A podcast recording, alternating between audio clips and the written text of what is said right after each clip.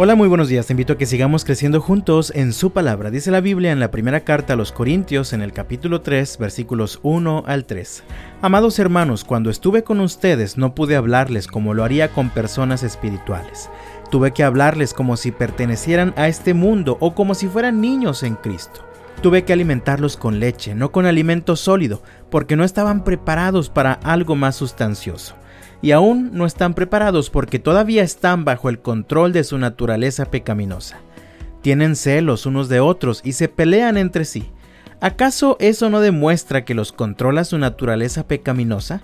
¿No viven como la gente del mundo? Fuiste diseñado para crecer. Así como tu cuerpo no fue diseñado para quedarse como un bebé, sino que al pasar de los años te has desarrollado hasta ser lo que eres ahora, en Cristo también tu espíritu fue diseñado para crecer, impulsado por el Espíritu de Dios. Al escribirles esta carta a los Corintios, Pablo expresa esta necesidad de crecimiento espiritual en los creyentes.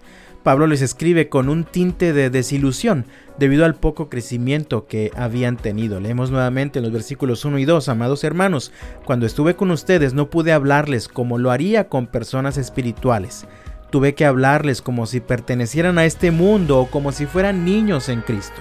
Tuve que alimentarlos con leche, no con alimento sólido, porque no estaban preparados para algo más sustancioso y aún no están preparados. Mi amado, Dios te diseñó para crecer, así que Él espera que crezcas. En Cristo Jesús, Él te ha dado todo lo que necesitas para crecer. No permitas que tu vida se estanque por falta de crecimiento. Si un bebé no crece, ese bebé está enfermo, hay algo que no está funcionando bien en su cuerpo.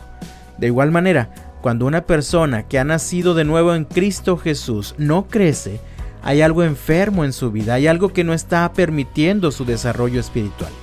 El apóstol Pablo menciona una evidencia clara de la falta de crecimiento en nuestra vida.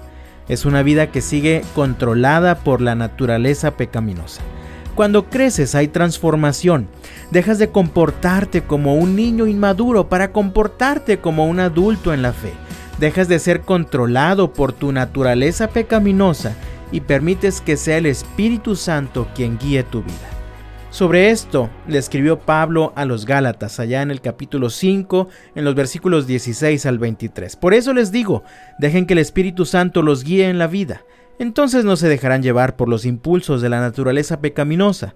La naturaleza pecaminosa desea hacer el mal, que es precisamente lo contrario de lo que quiere el espíritu.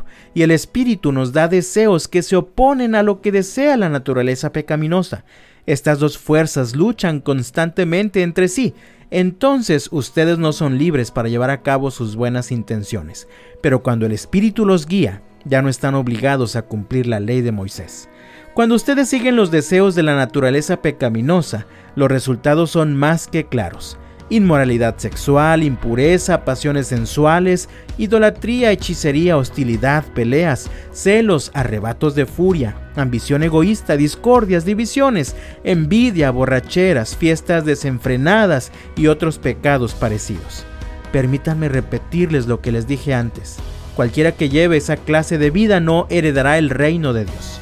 En cambio, la clase de fruto que el Espíritu Santo produce en nuestra vida es amor, alegría, paz, paciencia, gentileza, bondad, fidelidad, amabilidad y control propio.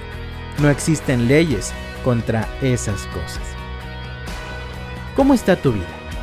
¿Hay evidencia de crecimiento espiritual? ¿O sigues siendo controlado por la vieja naturaleza pecaminosa ¿O has cedido ya el control de tu vida, de tus deseos y de tus impulsos al Espíritu Santo? Recuerda, mi amado, fuiste diseñado para crecer. Así que tal vez es hora de que tomes un martillo y algunos clavos y atiendas lo que dice la Biblia en Gálatas 5 versículos 24 y 25. Los que pertenecen a Cristo Jesús han clavado en la cruz las pasiones y los deseos de la naturaleza pecaminosa y los han crucificado allí. Ya que vivimos por el Espíritu, sigamos la guía del Espíritu en cada aspecto de nuestra vida. Que Dios te bendiga este viernes, que puedas ver a Dios obrando a tu favor este fin de semana y hasta la próxima.